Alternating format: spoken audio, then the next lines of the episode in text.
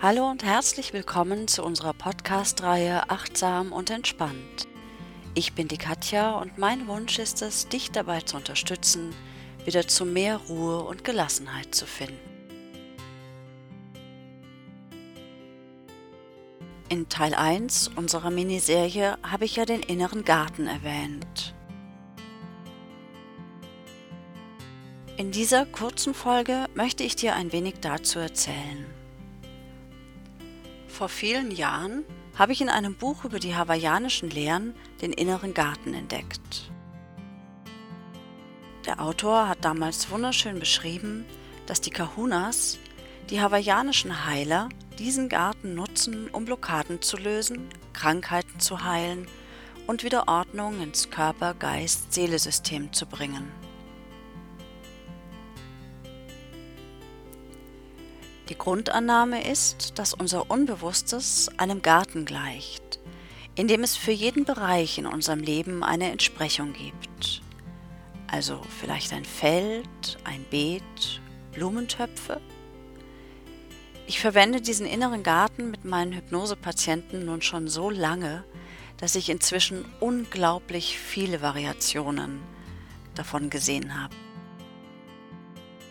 Manche Gärten sind ganz, ganz ordentlich, manche sind strahlenförmig angelegt, in den anderen geht ein Feld in das andere über, manche sind völlig chaotisch und wieder andere folgen einer ganz eigenen Logik, die meine Patienten mir zum Teil auch gar nicht so wirklich erklären können.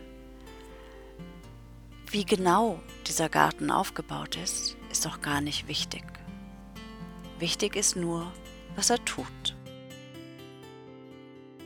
Erfahrungsgemäß macht es wirklich Sinn, die einzelnen Lebensbereiche zu trennen, zumindest soweit es möglich ist, auch weil es so einfacher wird, darin etwas zu verändern. Und das ist das, was die Kahunas sagen, dass jeder Bereich, den wir in unserem inneren Garten in Ordnung bringen, auch in unserem Leben wieder in Ordnung kommt. Vermutlich nicht immer von ganz alleine, wir müssen meist schon ein bisschen was im Außen tun. Aber nur so finden wir vielleicht die Kraft für Veränderungen. Und manchmal, wenn wir mit den inneren Bildern ein wenig geübter sind, erkennen wir dadurch sogar den Hintergrund oder auch die Ursache einer Situation. Vielleicht gefällt uns nicht immer, was wir sehen.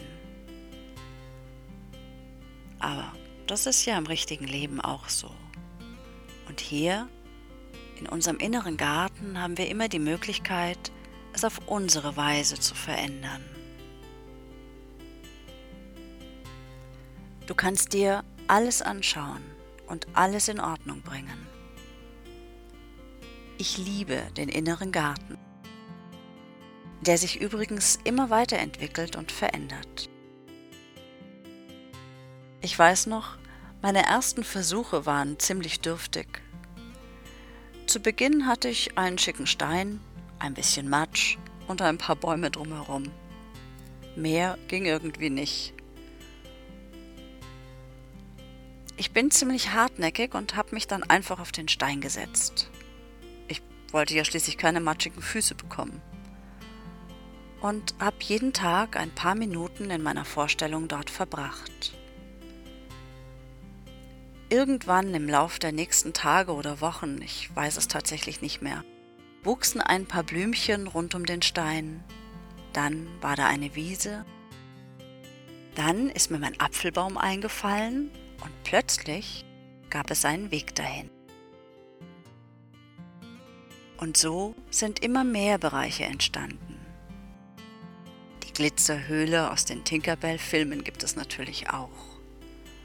Und noch ein paar Spielereien, die mir Freude machen, mir Kraft schenken und meine Schatten vertreiben.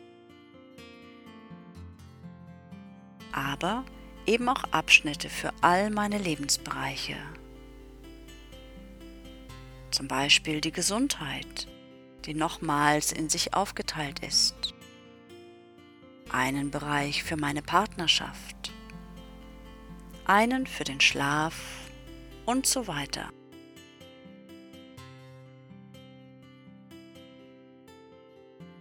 Du kannst dir hier alles anschauen, was es in deinem Leben gibt. Deine Beziehung oder den Bereich dafür, wenn du keine hast, aber eine möchtest. Deine Arbeit oder Teile davon.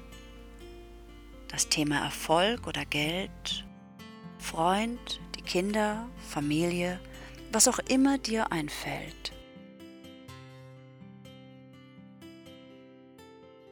Das Allerwunderbarste ist, das ist dein innerer Garten. Den kannst du dir so gestalten, wie du es möchtest.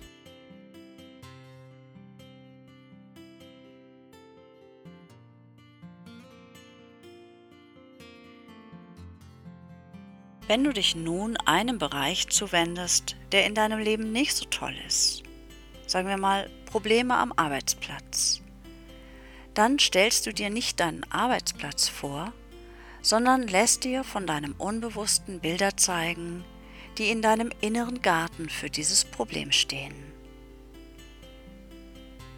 Die mobbende Kollegin könnte vielleicht als Dornenranke symbolisiert sein. Die erdrückende Arbeitslast als Schlingpflanze in einem See.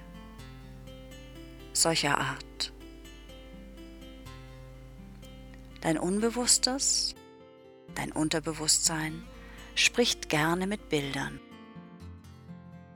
Aber das weißt du ja schon. Wenn du dir den Bereich dann angeschaut hast, dann bringst du ihn in Ordnung. Also, Handschuhe und Schaufel ausgepackt und los geht's. Also wirklich. In deiner Vorstellung kannst du jetzt Bäume fällen oder pflanzen, Gestrüpp entfernen, Unkraut jäten. Was du entfernt hast, das verbrennst du am besten in einem Feuer, das du gleich mit in deinen inneren Garten bringst und das immer für dich brennt. Stell dir hier am besten vor, dass sich alles, was du darin verbrennst, transformiert und ins Gute wandelt. Zu wertvollem Dünger zum Beispiel.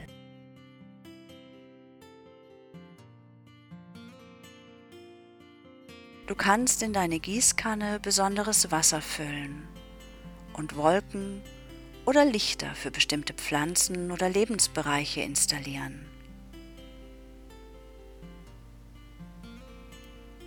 Und außerdem kannst du dir Helfer holen. Tiere, Zwerge, Fantasiewesen, die den Garten in Ordnung halten, wenn du nicht da bist. Oder ein Alarmsystem installieren, falls Schädlinge eindringen.